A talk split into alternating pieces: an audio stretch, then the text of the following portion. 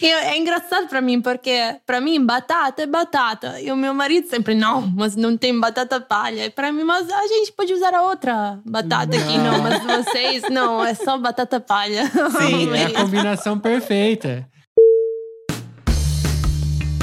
Olá, viajantes, aqui é a Manu. E aqui é o Mac, sejam muito bem-vindos ao ViajaCast. E hoje a gente tá muito internacional. É, finalmente! Nossa, quanto cobraram a gente pra gente falar com um italiano. Ou uma italiana, no caso. E eu encontrei uma italiana que fala português. Aê! Ê, solta as palmas.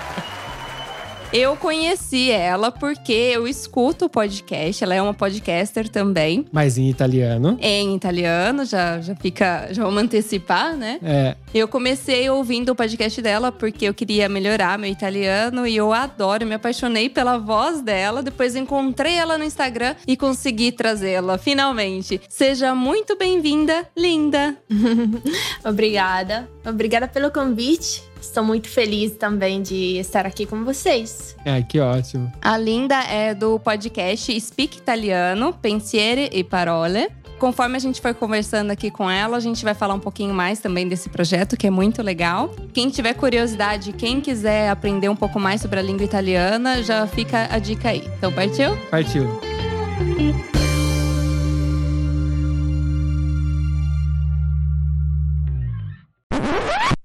Manu, e se eu disser que quem tá ouvindo esse episódio agora tá atrasado? Mas como assim atrasado? É que esse episódio foi publicado um mês atrás. Nossa, mas, mas onde tava esse episódio então? Ele tava na comunidade VIP do ViajaCast, a comunidade onde a galera recebe com um mês de antecedência o episódio. E além de tudo, tem aqueles conteúdos exclusivos que a gente faz. Ah, tá. Mas como é que eu faço para participar dessa comunidade VIP? É fácil, basta acessar viaja.link barra VIP. Uau, sensacional. Falando em comunidade, como é que tá legal o nosso grupo no Telegram, né? É verdade, é muito legal ver a galera interagindo com a gente. É, e eu acho interessante é que a gente se sente mais próximo dos ouvintes. Mas você lembra qual que é o link, né? Claro, é. Como é que é mesmo? É viaja.link barra grupo. Simples assim. Ah, é que eu só lembrava do simples assim. Pera, tá gravando? Tá gravando, você não sabia? Nossa, então eu vou aproveitar para falar pra galera que tá ouvindo aí, além de vocês continuarem compartilhando os episódios do ViajaCast, existe uma outra maneira de contribuir. Sim, se a pessoa gostou desse episódio, quer ajudar a gente, ou ela participa da nossa comunidade VIP, ou ela pode simplesmente mandar um pix pra gente. Ah, um Pix é interessante. É bem rápido, inclusive. Qual que é o nosso Pix? É pix.viajacast.com.br. Manda um Pix lá pra gente agradecendo aí, ou até sinalizando, porque lá dá pra mandar mensagem. Escreve lá qual que é o episódio que você gostou e que incentivou você a mandar esse Pix. Partiu pro episódio? Partiu!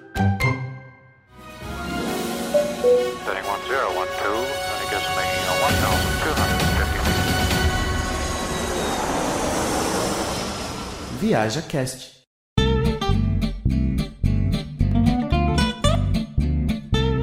Linda, eu vou perguntar pra você já de cara, para as pessoas entenderem. Como que você aprendeu a falar português? Porque ninguém tá entendendo por que que essa italiana fala português. Tá, tá bom, como falam, a melhor forma é o amor. De verdade, o meu sogro, porque o meu sogro fala pra caramba. Não, eu sou casada com um brasileiro. É há sete anos agora que a gente está juntos. Então eu aprendi com ele, na verdade. Vocês se conheceram aqui na Itália ou por acaso você foi conhecer o Brasil e conheceu ele lá? A gente se conheceu na Irlanda, na verdade, em Dublin. Ah, então é viajante, se conheceu viajando. Olha que legal. Os dois, é, a gente morava lá. Eu fui sozinha, fui sozinha e ele também. Depois a gente se encontrou lá. E é, é, depois disso viajamos um pouco juntos e agora estamos na Itália, sim. Mas o primeiro lugar onde a gente se encontrou foi Dublin, Irlanda, sim. Que legal. É. E, e já que você falou que vocês se conheceram em Dublin, ouvindo o seu podcast, eu vi que você morou em vários países diferentes, né? Eu gostaria que você falasse um pouco dos lugares que você morou e como que foi essa experiência. Sim, tá bom. Na Itália, eu, por causa da faculdade, eu morei em Milão, Uhum. três anos, e depois em Bolonha. Para fazer, não sei no Brasil como funciona, mas aqui é três anos mais dois, como uma especialística, a gente chama uma. Superiore? Ou não é? Não, não, a é faculdade. Uma, um outro grau de faculdade, sim. É. É três anos e dois. Isso, na, no Brasil se chama especialização, quando você Especialização. faz. É. Tá bom. Eu estudei literatura e fui estudar em Milão e depois em Bolonha. Então, morei lá três anos, dois anos. E depois fui para Irlanda porque eu queria aprender inglês e fazer uma experiência fora, no exterior. E eh, falei com minha mãe que eu queria só ficar lá um mês e depois voltei depois de cinco anos. Ah, nossa! Cinco anos, eu falo cinco meses, não, é cinco anos. Eu tava esperando cinco meses, ela fala cinco anos, eu oi? Mas a Irlanda é assim, talvez qualquer lugar, não sei vocês como começaram na Itália, o que falaram com a família, mas talvez falar um mês é mais tranquilo para eles também aceitar que você tá indo embora, não sei. Mas eu não sabia, nessa época eu tava nova, eu não sabia, eu só queria viajar um pouco. E ao final eu gostei muito de da Irlanda, então eu fiz amizades, eu fiquei lá. Afinal, foram cinco anos, encontrei o meu marido. Caramba. A gente voltou para a Itália há quatro anos. Mas nesses quatro anos a gente morou um pouco aqui na Itália, um pouco no, no Brasil. Ah, então você chegou a morar no Brasil. É, no Rio, alguns meses no ano, três, quatro meses. Cada ano eu vou para lá e a gente fica lá. Por isso eu falo português assim também. Bom, porque você falou também que seu sogro é que fala bastante, né? Então você tem que falar com ele, né? Muito. A primeira viagem para o Brasil, a gente estava namorando, porque a gente se encontrou na Irlanda e começamos falando inglês, porque eu não falava português, ele não falava italiano. Uhum. E mas depois de um tempo, meio estranho falar um idioma que não é seu idioma nem da pessoa. Sim. Então a gente começou a usar algumas palavrinhas em italiano, eu usava, ele usava em português, tem muitas palavras parecidas, o que tem um som parecido. E a primeira viagem para lá, eu lembro que o meu sogro começou a falar muito o Abelino, de filosofia, de tudo. Eu falei, nossa, como eu vou agora conversar com ele? Eu não, não posso falar dessas coisas. E eu ficava quieta, eu só ouvia, eu acho, o final. Mas você tinha capacidade de entender e só não de falar ou você também não tá entendendo nada? Ah, eu acho que a primeira viagem, talvez um, não sei, 60%, 70% não conseguia entender. Falar, não. Mas quando você é exposto a uma língua, não sei como vocês aprenderam italiano, mas quando você é exposto, começa a ouvir palavras repetidas, começa a, eu perguntava pro meu namorado na época o que significa, ele traduzia em inglês no começo. E depois de um tempo, por exemplo, você aprende que também é anche, não? Sim, Italiano, sim. Ouço em inglês. Então, mas sim, a primeira vez no Rio foi meio cansativa por causa do- dos papos de filosofia, onde eu era eh, ouvidora passiva. e ele achava que eu entendia tudo, mas eu não entendia bem tudo. Bom, eu posso falar por mim, mas imagino que a Manu também seja igual. A gente aprendeu também assim. A gente começa tendo facilidade em entender, ouvir, né? Que acho que é o mais fácil. É você conseguir ouvir, ouvir, ouvir. Chega uma hora que você começa a entender o que tá acontecendo. E depois a gente começa a arriscar com algumas palavras, né? Porque no começo a gente entendia, mas a gente não conseguia responder. Imagina, eu dei vários foros em italiano, porque a gente tinha acabado de chegar e eu não sabia falar nada. Aí eu lembro que a gente foi num- numa gelateria e eu queria tomar sorvete de morango. E morango, pra quem tá ouvindo e não sabe, em italiano é fragola. Mas se escreve. tá- Eu não sabia onde ficava essa entonação mais forte, eu falei que eu queria de fragola. E, ele, Pra e, e às vezes o italiano não entende, porque se, se muda o acento um pouco, já complica às vezes pra pessoa entender. Não são todos que Sim. entendem. Uhum, verdade, em particular nos lugares pequenos, onde eles não são acostumados a pessoas do exterior, não? É. É verdade, sim. Mas é engraçado também, tem muitas histórias pra contar depois, não? Para amigos. Com certeza. Eu imagino que pra você foi igual também. Às vezes você começa a falar, mas aí você fala com acento. Apesar que o brasileiro ele tem todo jeitinho, né? Ele gosta de receber estrangeiro e falar outra língua, né? Eu acho que você sentiu isso. Eu, eu, por outro lado, achei que o italiano ele não gosta muito, não tem muita paciência. Talvez seja Piemonte, não sei. É, Piemonte.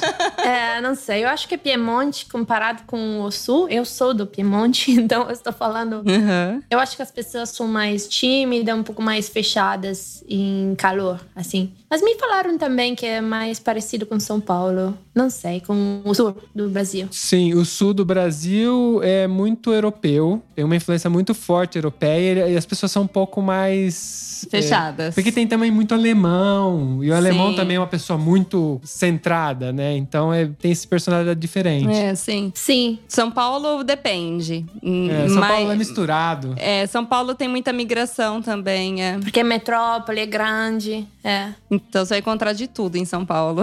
sim, sim. Você já foi pra São Paulo ou só pro Rio? Uma vez, só três dias só. É pouco tempo É em pouco São tempo, Paulo, pouco porque tempo. é tão grande assim. É, é bem, é bem grande. Uhum, sim. E Linda, já que você começou a viajar cedo, né, por conta de até da faculdade, é, mas assim, você viajava, foi só por causa de estudo? Você já gostava? De onde veio essa vontade de viajar? É de família? Tem alguém da família que gosta de viajar? Os meus pais, na verdade, nunca viajaram. Olha, Não, nunca viajaram fora da Itália. A gente viajava muito na Itália, porque é parte da família do Sul. Então a gente ia todo verão para o Sul, onde minha avó nasceu e tudo. Mas nunca peguei avião com meus pais, por exemplo. Uma coisa é. interessante. É, mas depois, como eu decidi ir para Irlanda, e a Irlanda é uma ilha muito pequena, tem que pegar avião de qualquer forma. E também fica perto dos países no norte, na Europa. Então é fácil viajar com esses, com essas companhias aéreas que são baratas também. Então a gente via... eu, eu viajei bastante lá. Por isso também fiquei talvez cinco anos em vez de um mês. É. Mas eu viajei muito para a Itália durante a infância, adolescência, adolescência, adolescência. Adolescência, tá Adolescência. certo. Adolescência. e depois na faculdade também, porque é, não sei se vocês viajaram muito, eu acho que vocês viajaram, não aqui, mas tem o trem que é maravilhoso, passear de trem. Sim. Sim, é verdade. Não é muito econômico viajar de trem, mas é bom. Hum, é, talvez agora. Mas quando eu, 10 anos atrás, 15 anos atrás, era mais barato. Aumentou muito nos últimos anos, eu acho, o trem. Ah, é? É, porque se pegar o trem veloz, por exemplo, é uma coisa que é muito útil. Você vai, por exemplo, da nossa região aqui, a gente tá perto de Torino, pra Roma, acho que em quatro horas, alguma coisa assim. E só que o preço não é do. Se você Não. agendar com antecedência, até é mais barato. Mas se você pensar em fazer uma viagem do dia pra noite, você vai pagar ali quase 100 euros na brincadeira, se eu comprar o trem pra amanhã. É. Sim, o trem agora é como um avião, eu acho. O trem rápido, assim. Sim, Mas é, quando eu, 15 anos atrás, não tinha trem rápido. Então a gente viajava ou de carro, que o italiano viaja muito de carro, eu acho ainda. Ou trem regionale, que seria o trem lento. Não sei, Sim, o trem. é normal. local. É, Local, sim. Sim, sim, o normal. É, mas eu acho que é por conta também de ter hoje essas companhias low cost também, realmente fica difícil eles competirem, né? O- É, porque você consegue comprar um bilhete aéreo, um ticket aéreo por 10 euros, dependendo da promoção, que é Claro. quase nada. Sim. É, eu vi um voo pra Sicília por 30 euros e de volta. Aí, se, se você for pegar um trem pra ir pra Sicília, imagina, sai muito mais caro que isso. E fora que vai demorar mais também. E nem chegaria até lá. Você deveria pegar dois, três, provavelmente, trens. Sim, não. Sim, depois chega a pegar um tragueto e tudo, Sim. né? É interessante essa coisa de, de viagem, né? Eu acho que ultimamente tudo, né, ficou mais fácil pra pra viajar, apesar de encarecer algumas coisas, comparado a 15 anos atrás, como você disse. Mas, por exemplo, os meus pais, eu acho que eu nunca peguei um aéreo com eles também. Nunca. E eles nunca saíram do Brasil. Eu também, jun- junto com meus pais, eu também não subi no avião que eu me lembre. E saí do Brasil só para Paraguai, que é o divisa com o Brasil, que eles iam para comprar equipamentos eletrônicos, que nem acontece muito. É, Pra alguns pa- Alemanha. é, tem muita gente que vai para Alemanha comprar alguma coisa que é mais barata, Sim. talvez. Eles faziam isso também, teve uma época que era muito vantajoso porque não tinha imposto lá. É, Hum. Mas agora, além disso, ultrapassar isso, eles também não ultrapassaram. Tanto que eles não vieram aqui visitar a gente ainda. É verdade. É, os meus pais também no Brasil. O meu pai ainda tá um pouco assim, não, eu não vou ir muito longe. ele um dia, eu acho que um dia eu vou convencer ele pegar o avião. É porque é longe. Eu acho que sou um medo do começo, assim, você tem medo, é longe, claro, 12 horas de avião, assim, mas depois que você experimenta viajar assim, não sei, eu gosto de comida de avião, eu gosto de fazer coisas. Essa comida toda pequenininha, não é? É, não sei. Então eu, Eu acho que gosto. é só o primeiro, é, só a primeira viagem que pode ser um pouco assustadora para nossos pais. É, talvez você tenha que ir pra ficar um mês lá. E aí você fica cinco anos, eles vão ter que ir. Na Irlanda eles foram, porque depois de um tempo falei: olha, vocês.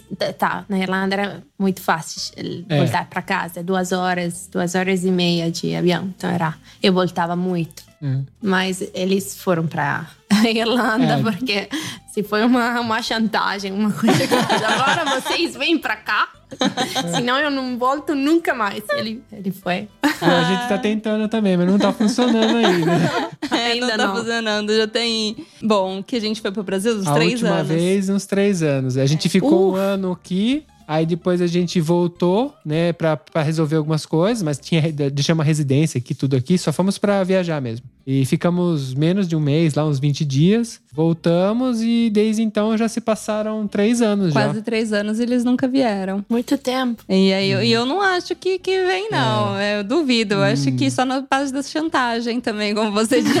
Falta, falta dois anos ainda pra bater cinco, então vamos ver, quem sabe com cinco anos eles vão ver. Aniversário. Talvez cinco anos seja o limite.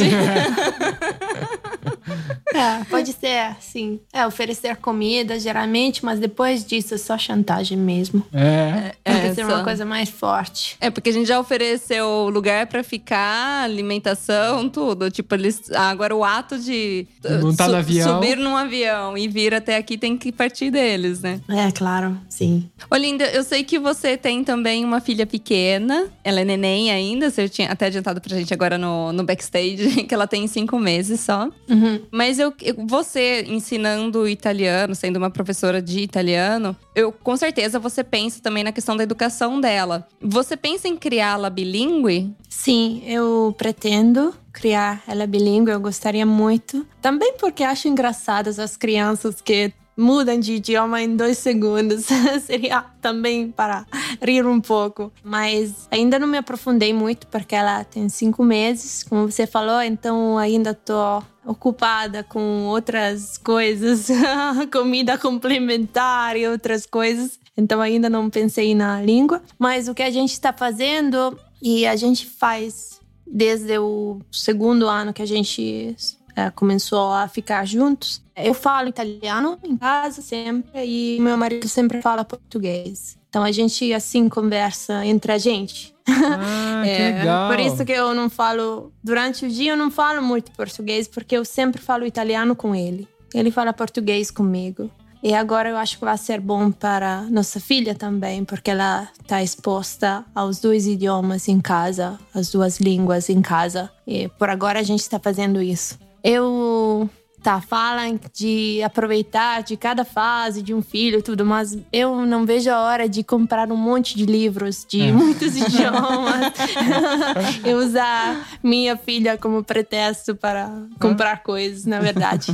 Mas por agora é só na fala mesmo em casa. É, eu falo italiano sempre com ela. É legal que se você provavelmente vai, ela vai desde né, a hora que ela começar a entender, ela já vai estar ouvindo português e italiano. E eu acho que é o jeito perfeito para ela aprender duas línguas, porque a gente depois de velho quer aprender, tem uma dificuldade enorme. Uma criança não, a criança ela cresce e vira natural para ela falar em duas Sim. línguas. E é- vai ser legal se um falar em português e o outro italiano. né? E, e eu acho muito bonitinho mesmo uma criança ter essa capacidade de, de trocar. E, e às vezes até na mesma frase, né? Ela pega e muda os idiomas. Eu acho sensacional. Eu, eu ouvi algumas pessoas falarem assim: ai, mas pode confundir. Mas, gente, eu acho que a gente subestima muito a inteligência de uma criança, porque a criança é uma esponjinha, né? E eles absorvem muita informação. Do contrário, assim, nós adultos, a gente passa a ter outras preocupações. Então a gente tem que se preocupar com outras coisas. A criança ali, ela. Qual que é a preocupação de uma criança, né? Então acho que é a melhor fase para ela aprender uma língua nova. Sim. Eu acho que confundiria mais se eu falasse com ela português errado, por exemplo. É, É, muito sim. melhor que, por exemplo, a gente tem amigos aqui e eles são brasileiros, é, os dois, é, mãe e pai, e a menina vai pra escola, mas a professora dela falou: fala em português em casa, porque ela vai aprender italiano na escola mesmo. Não funciona se vocês falam em italiano, porque italiano não é a língua do, das emoções também, não? Do, do nosso das lembranças com a família, das lembranças com a comida e tudo que tem uma cultura, não? É Então a gente é, a gente está fazendo assim. Tem muito também samba em casa. Ah, é, carioca, Que- ele é carioca, legal. é verdade. É, ele é carioca, então tem muito samba. Eu, eu, eu gosto de samba. Então eu, eu acho que ela tá exposta com as, As coisas culturas. do Brasil. Alimentação também? Você come feijoada, por exemplo? Não, nisso, nisso a comida italiana ganha. Desculpas. É, a gente tá. Não, eu gosto de feijoada, mas feijoada todo dia. Não, é pesado. É, nós. Não, ele, o meu marido sabe cozinhar bem feijoada, mas é um evento assim. Precisa de três dias antes. Compra feijão, bota feijão na. Uma, uma massa é muito mais rápida, assim. Mas de vez em quando a gente come também. Mas, Mas é é- mais comida italiana mesmo, mas. Mas, Gente, é verdade. Depois que eu mudei pra Itália, eu faço muito mais comida italiana do que brasileira. Porque comida brasileira dá muito mais trabalho. A gente fica horas ou se não dias numa cozinha preparando, dependendo do prato, A né? italiana você consegue cozinhar relativamente rápido e coisas boas, não, é ruim. Não é por isso que é ruim, né? É lógico, se você for fazer a pasta em casa, é outros Aí é. 500. Claro. Mas você acha fácil pasta fresca pra comprar, de qualidade? Você consegue achar isso nos negócios assim? Sim, ainda tem isso, sim, eu acho. Tem, tem. Mas também, quando a gente vai lá pro Rio, a gente come em restaurantes, muito gostoso também. Minha sogra cozinha muito bem, muito. hum. Ah, falei do meu sogro, agora vou falar da minha sogra também. Bora. É, então a gente come muito comida brasileira lá, sempre, quase sempre. O que, que você gosta que ela faz? Algum prato te fala, esse eu gosto muito que ela faz. Sim, eu gosto de. hum, ah, eu gosto de estrogonofe. De... Ah, é bem De brasileiro. De frango, sim, com É. batata palha. Ela coloca batata Com batata. É, batata palha aqui não acha na Itália, né? Não, não acha. E é engraçado pra mim, porque pra mim batata é batata. E o meu marido sempre, não, mas não tem batata palha. E pra mim, mas a gente pode usar a outra batata aqui, Não. não. Mas vocês, não, é só batata palha. Sim, é a combinação perfeita. É que nem se eu falar, sei lá, se eu vou falar pra, pra fazer o pesto, em vez de usar o basílico, que, né, que é o manjericão, eu É, usar sim. outra coisa, porque é verde. É verdade, sim. É verdade. Mas farofa a gente acha. Acho- farofa, Acho que a acha. gente também tem aqui em casa. E eu amo farofa. É, mas batata palha é difícil mesmo. Tem que importar. Quando vocês vão pro Brasil da próxima vez, uma mala de batata palha. Vou começar a revender, né? É leve, pelo menos. É, ocupa espaço, né? Esse é o problema. Cada saquinho ocupa mu- muito É espaço. lógico, vem mais ar do que batata É. dentro. Eu gosto de tapioca também, mas aqui no interior da Itália é difícil. Em cidade eu acho que tem farinha, Sim. mas Torino a gente encontra. A tapioca a gente consegue encontrar. Tapioca, massa de quibe, que já é uma mistura que a gente tem árabe, né? Sim. Ah, é. Que o quibe, você conheceu o quibe também lá no Brasil? Sim, é, eu gosto lá no Brasil essas comidas diferentes, porque a comida italiana é boa. Mas o que eu sinto falta de vez em quando também, que tinha lá na Irlanda, é essa variedade de comidas. Então, no Brasil, não sei, no Rio, Brasil eu, eu conheço o Rio, não conheço o Brasil, que é muito grande. Uhum. Tem muito restaurante árabe muito bom. Sim, Sim. tem. E- e- Tem bastante. E, e realmente, em, em São Paulo tem uns que são excelentes, assim.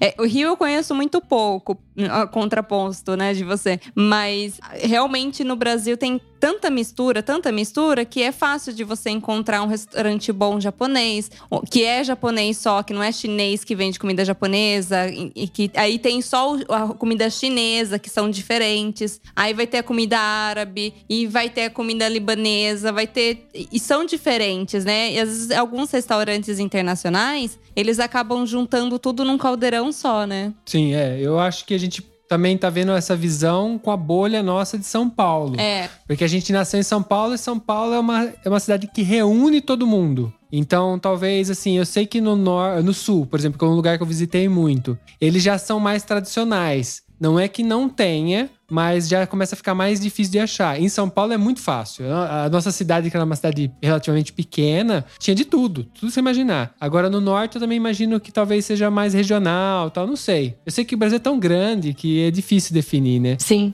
Eu comi uma pizza muito boa em São Paulo. Ah, não pode falar isso pro italiano? E no Rio. não, porque no Rio. Tá bom, de vez em quando eles usam ketchup na pizza. Em São Paulo eu sei que nunca um, um paulista fa- faria isso, verdade? É verdade. É, a minha, sempre a minha tem amiga que é, italiana. é, a minha amiga, a Luciana, ela vai ouvir esse episódio, muito provavelmente. Ela é de São Paulo e ela quase infarta quando eu falo de colocar pi- é, ketchup na pizza. Porque o marido dela, que é dinamarquês, ele. A gente é tudo globalizado, percebeu, né? Ele coloca, acho que ketchup na, na pizza e ela fica horrorizada. Ela fala assim: não, você não pode fazer isso. Acho que seria tipo para um italiano quebrar o espaguete. sim, sim, essa coisa de é, como é tortura, tortura, assim, quebrar. Mas também no Rio agora eu conheço uma pizzaria muito boa. Mas a única vez que, foi pra, que eu fui para São Paulo, a gente foi uma pizzaria com um amigo e era muito boa a pizza mesmo. É muito boa ao ponto de ser melhor que aqui na Itália? Não. Ah, tá, eu tava preocupado com isso. A resposta vem súbita. não, Quase levantou a mão aqui, assim, ó.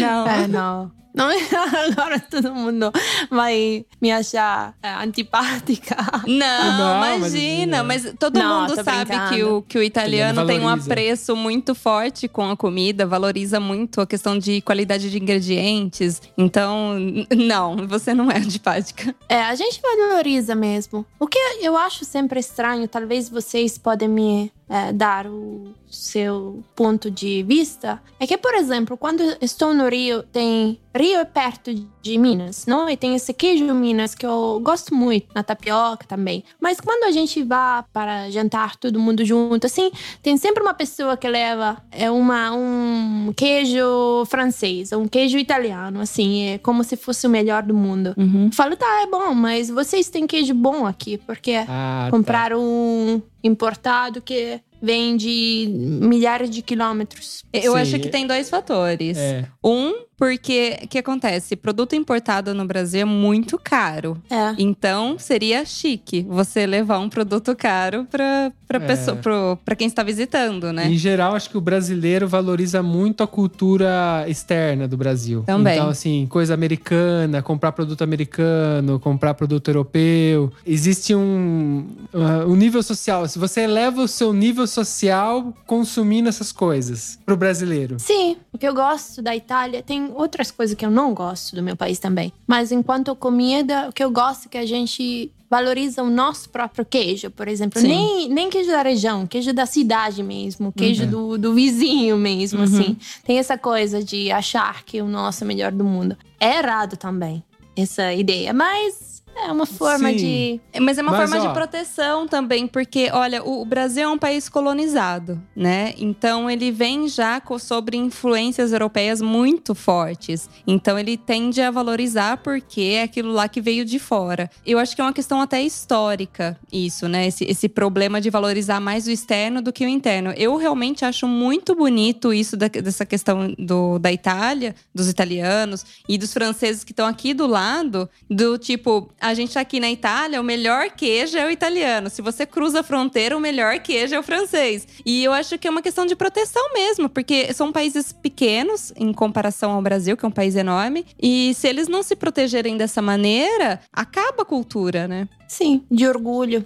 Pensando, ouvindo a Manu falar aqui, por a gente ser um país colonizado, pode ser que quando o italiano, o português chegou lá, ele falava que na, de onde ele veio o produto era bom. Hum, pode ser. E isso, com o tempo, foi se formando como cultura. A gente falar o que veio de fora é bom, mas é porque a gente tem essa característica de ser colonizado, né? É, mas é verdade. Boa também. É, é um palpite. Mas foi uma das coisas que a gente percebeu quando a gente chegou aqui, foi um pouco desse choque. A gente via que eles são muito. A gente chama de bairrista isso, né? Em português a gente chamaria de bairrista, que, porque protege o bairro. E eu tinha um certo conflito com isso no começo. Eu me incomodava um pouco. Só que hoje, já passando um bom tempo aqui, conhecendo muito italiano, conversando com muitas pessoas, eu entendo que isso tem um valor muito grande que a gente não tem no Brasil, que é além de eu desenvolver o mercado local, né, eu consumir o meu próprio produto, tem a questão da proteção que a Manu falou. Certas coisas, se a gente não valorizar, elas vão desaparecer.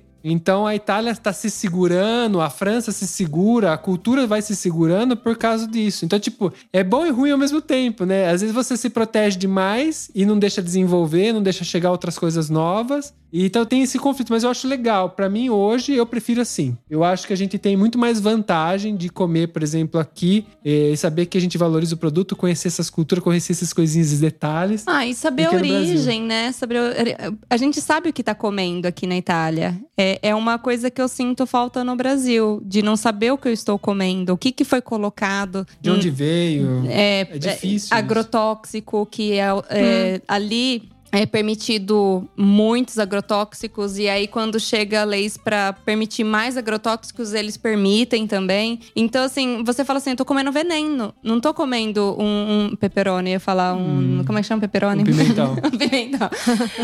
eu não tô comendo um pimentão, eu tô comendo veneno puro. Porque quando eu cheguei aqui experimentei o, o pimentão daqui, era doce. O gosto era di- completamente diferente. Então você vê que a qualidade é outra. Então, sei lá, eu me sinto muito mais segura em me alimentar aqui. E não é uma crítica ao país, e sim que essa questão que se a gente valorizasse mais, acho que teria que partir do povo, Que nem ela falou do a queijo gente passaria Minas. a exigir, igual o italiano exige qualidade. É, o queijo Minas que falou, uma delícia o queijo Minas. Realmente, é muito delicioso. Eu, eu gosto muito do queijo Minas. E dá pra achar queijo Minas bom se você vai pra Minas. O problema é que é difícil achar queijo Minas bom no supermercado, no mercado, no Rio. Sim. Então, mas dá pra achar outros tipos de queijos de outros países. É, para mim sempre é uma coisa meio, não sei. É, porque eu venho de um outro tipo de, de hábito. É, de outra cultura, assim. Mas eu, sei lá, eu gosto muito, eu me adaptei a essa cultura, eu gosto muito dessa condição.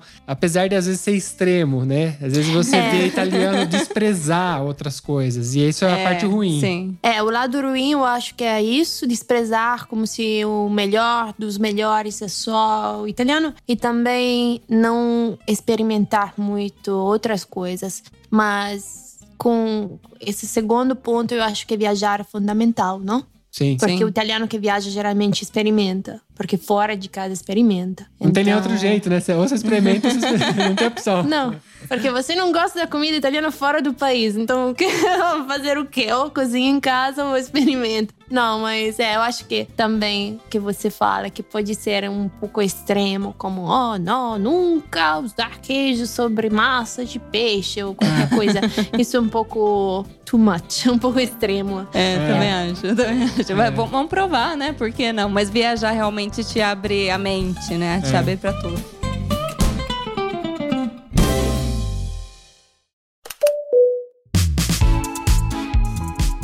Mas vamos falar de podcast agora. Falamos de comida, não poderíamos deixar de falar de comida com uma italiana. É. Parece um estereótipo. Estereótipo é isso. Estereótipo em português Sim, também. Sim, sim. É, mas, eu não sei, a gente. Vera- Não sei se vocês notaram isso, mas também quando a gente come, a gente fala de comida. Sim, sim. Sim, Mas- o tempo inteiro. Como 80% das conversas é comida. Italiano o tempo todo tá falando de comida. Se eu saio pra passear na rua, passa alguém falando, não, porque aquele pepperoni, porque aquela melanzana. É, Você vê, você vê, às vezes, duas pessoas, um casal, por exemplo, sentado na mesa, você vê que o cara tá tentando. Ele não tem nada com a menina, ele tá tentando namorar ela, sei lá, mas ele tá falando de comida com ela. É engraçado, você vê eles falando. E eles, se acontece ser, deles serem de duas regiões diferentes e eles falarem de alguma coisa regional, aí acaba, eles começam a brigar na mesa. Porque um é melhor, não, mas aí não. Aí começa, não, aí começa. É verdade, sim. Então, assim, gente, que você que tá no Brasil, tem esse estereótipo que italiano é, é sinônimo de comer bem, é verdade. O pessoal Sim. fala disso, dorme, acorda Pensando em comida. pensando em comida. E café. Aliás, você gosta de, do, do café no Brasil? Ah, eu gosto do rito do café no Brasil. Porque tem essa coisa de café filtrado, assim, que todo mundo senta. Eu gosto de comer pão de queijo com café. Hum. Não sei se São Paulo também é muito. Sim, é uma delícia. Eu também aprendi para falar pão de queijo, porque é muito difícil. Ah, tá É bom. difícil. sim, Uão o, é o uão difícil, pro é. italiano é muito difícil. A pronúncia, a pronúncia é muito difícil, então tudo assim. Não, mas eu gosto do rito do café porque é um pouco mais.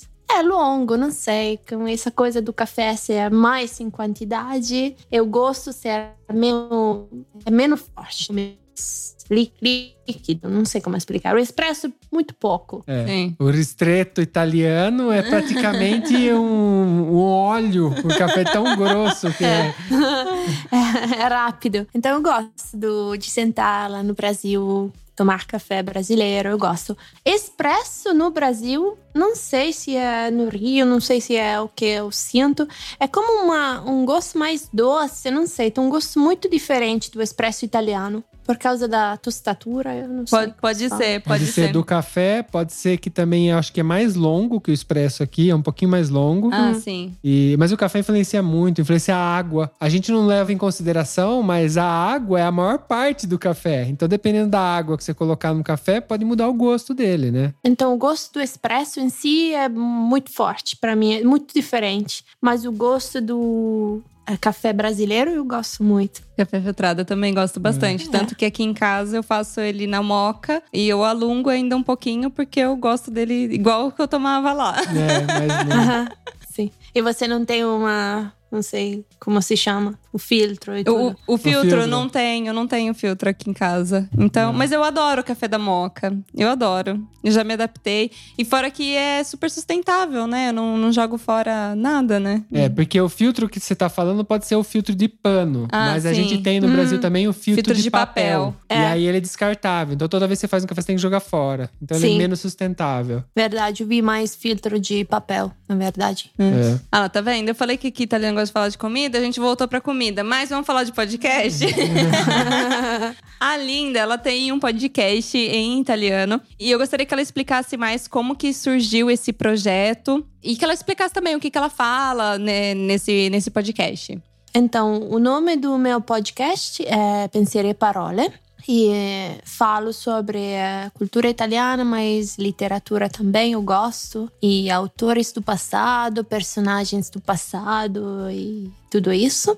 Eu ensino italiano online há alguns anos já. Então, podcast tem três anos, eu acho. E surgiu no começo porque eu queria compartilhar com meus alunos uma coisa diferente, porque eu queria falar também sobre literatura ou também sobre, não sei, personagem, Leonardo da Vinci, ou qualquer coisa, e não dava para achar muitas coisas.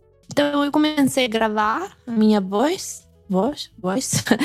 E, hum, comecei, falei, tá, vou gravar, porque não também usar a internet e pôr online esse, esse meu projeto. E depois de um tempo eu gostei, comecei a receber, receber algumas mensagens de pessoas que estavam ouvindo e estou aqui ainda fazendo isso agora. Então é parte do meu trabalho e uso muito isso para eh, as aulas. Eu dou aulas de italiano, eh, mas também agora uma forma de compartilhar as coisas que eu gosto sobre a Itália e a cultura italiana, eu acho. É legal. O legal é que seu podcast, ele é falado de um modo mais pausado. E é excelente para quem quer começar a aprender, eu imagino. Porque eu vi você falando, você não fala com um ritmo muito acelerado. Você fala mais calmamente. E isso ajuda para quem tá começando, né? Com é bom para quem tá interessado em aprender italiano, talvez ouvir. Mesmo você não entendendo nada, a gente começa do que a gente falou no começo do episódio, né?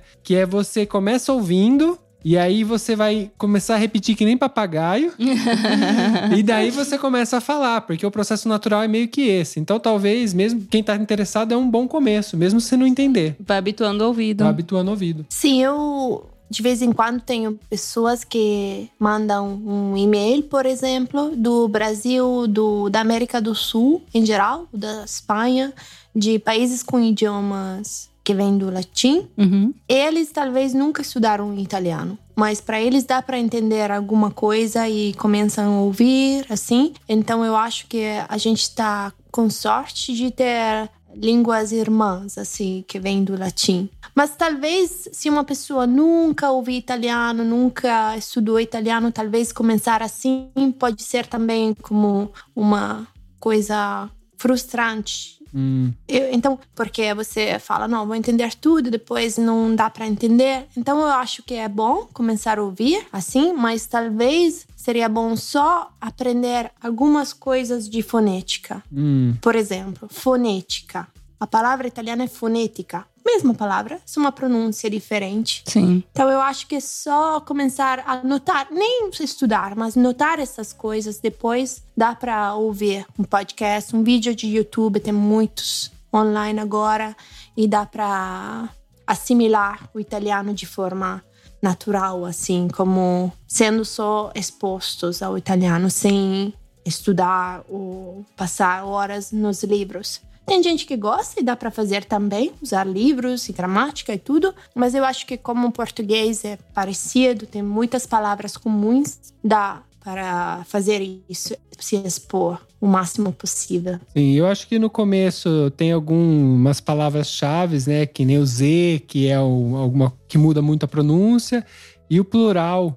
O é- R também, o R o muda R. muito. O R muda, mas o R a gente consegue entender. Ah, sim. A gente não consegue falar, falar, no começo. É, falar é mais difícil. O Z, ele já tem uma pronúncia totalmente diferente. O C também tem uma Ah, pronúncia é, diferente. o C é totalmente Sim. diferente, que é um- como se fosse um T, nossa. É, o Amit. Amit. É. tem- é, puxaria o nosso T. Não sei. E o D italiano é de português, então É. é, o D. Mas eu acho que estudando essas diferenças básicas na pronúncia, depois dá para entender muito, muito. Você me corrige se eu estiver errado. Você transcreve os episódios? Sim, Ah, Então, isso é um ponto de partida legal que você também pode ler, né? E ver as palavras, pesquisar e, e traduzir elas, né? sim. Porque lendo é mais fácil também. Mas eu acho que uma pessoa que é do Brasil, que quer aprender italiano, pode começar assim, como vocês falaram, ouvindo, se expondo. Eu acho, talvez, que não é a forma melhor começar com filme. Por exemplo, o filme subtitulados em português, Uhum. com as duas línguas, assim, porque em filme italiano, os séries têm muitas gírias do, do lugar Sim. e também sotaque diferente. A Itália tem um monte de sotaques diferentes. O sotaque de Roma é muito diferente do meu. Então, talvez começando com um filme, sem sabendo nada do italiano, não é a forma melhor para começar. Mas vídeo de YouTube, podcast, tendo o texto melhor, tendo a transcrição melhor, eu acho que dá para aprender. É interessante você falar essa questão do filme, porque mesmo hoje a gente sabendo, é, entendendo bem italiano, tem alguns filmes que a gente assiste e de repente passa, sei lá, na Sicília. E eles falam algumas palavras em dialeto. Aí você olha, você fala assim, meu, o que, que ele falou? Você entende pelo contexto, óbvio, mas aquela palavra ali, às vezes você não sabe o significado. Então, às vezes, para uma pessoa que já tá aprendendo, né? Italiano já é difícil. Então, realmente, eu acho que filme é complicado por conta do, do regionalismo mesmo. Sim. Sim. Ô, ô, Linda, uma das coisas que me chamou a atenção no seu podcast foi que você aborda o tema como único. Então, você vai falar da Piazza, você vai falar um pouco de Dante, você fala sempre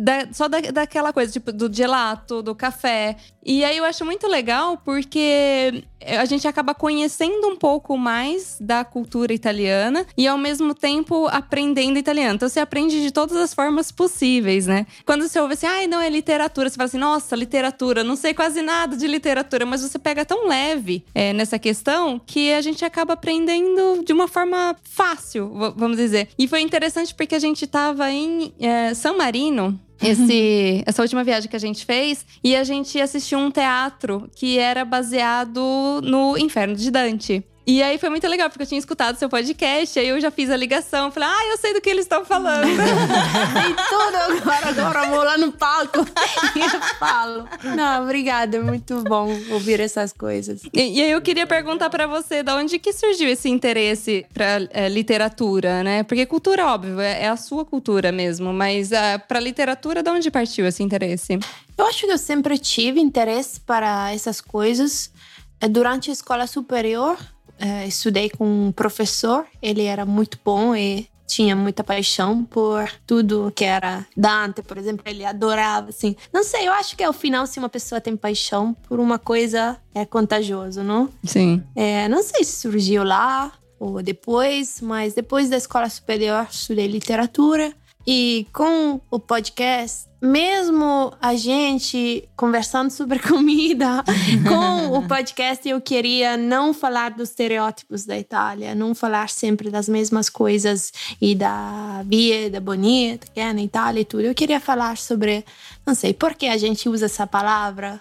Você sabe que essa palavra tem 400 anos de história. Você sabe que 300 anos atrás não era a mesma, o mesmo sentido, era uma outra coisa. Eu gosto de falar sobre essas coisas. E como eu pesquiso para mim, falei, tá bom, eu vou pesquisar para mim também, compartilhar e fazer uma. E dá pra perceber. Dá pra perceber que você gosta ouvindo. Sim, eu gosto. Também eu acho que o sentido é também para vocês, não para esse podcast. O final é compartilhar uma coisa que você gosta muito, as viagens e viajar e descobrir novas coisas. Sim, exatamente. O, no fim é a gente querendo mostrar que o nosso lado, a nossa visão do mundo, né? As nossas paixões. As nossas paixões, sim.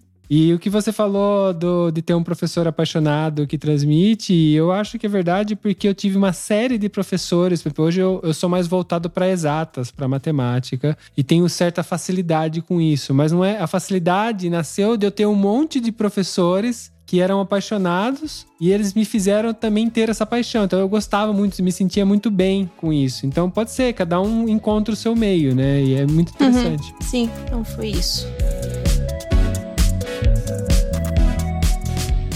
Bom, Linda, quem tiver interesse em ouvir seu podcast ou encontrar você para ter aula, né? Por que não? Onde que o pessoal pode te encontrar? Tá bom, o meu site, o nome do meu site é Piccolo Mundo Italiano. Piccolo com dois C. Que é um dos problemas dos brasileiros que aprendem italiano, é as, As as letras repetidas. Então, Piccolo, dois C, Piccolo Mundo Italiano. E o nome do meu podcast é Pensieri e Parole. É, dá para ouvir em qualquer plataforma para podcast. No meu site tem tudo também. Então, podem me Tá, buscar lá. Para facilitar para os brasileiros, vai estar o link na descrição desse episódio, então é só clicar. Se você tiver com dúvida de como escreve. Não, é mundo, ah, mundo é com O. É. Eu vou deixar o link que é mais fácil. É muito engraçado, porque italiano fala assim: não, mas é igual. Aí você mostra como escreve. É, e não é tão. É. Linda, muito obrigada por ter participado, por ter aceitado, né, o nosso convite e também esse desafio, né, de encarar o primeiro podcast em português. Foi uma honra também fazer parte desse, desse marco. Se você vier para nossa região aqui, para nossa cidade, você tem um vale pizza com a gente, tá? Apesar de você ser italiano. vale pizza. É, a gente oferece para todo convidado do podcast. Que Só- normalmente é brasileiro. É, só que normalmente são brasileiros. Então, pra você é complicado, dá até medo levar, porque É. você vai saber julgar, né? Não, deveria ser um vale feijoada, um café brasileiro, estrogonofe, alguma coisa assim. Bom, pode ser, mas aí a gente. Eu só conheço um lugar que eu confio de te levar, que é na Ligúria. Então a gente teria que passar a Vona Ah. junto. Mas eu achava que vocês iriam cozinhar pra mim. Não me levaram a um lugar. Ah, tá bom. Tudo bem, linda, eu cozinho.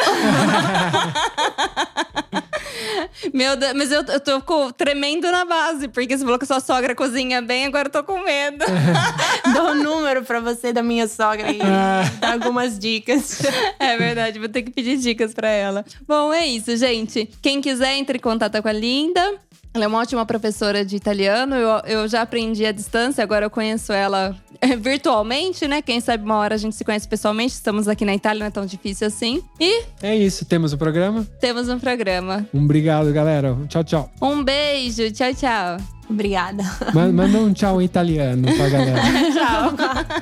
Ciao ragazzi, grazie. É, tá. é que o tchau em italiano É, é, tchau. igual tchau em português.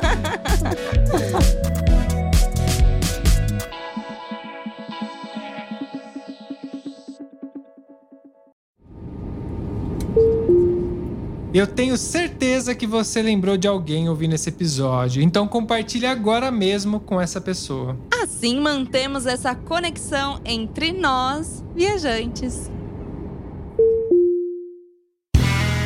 Este podcast foi editado por Play Áudios.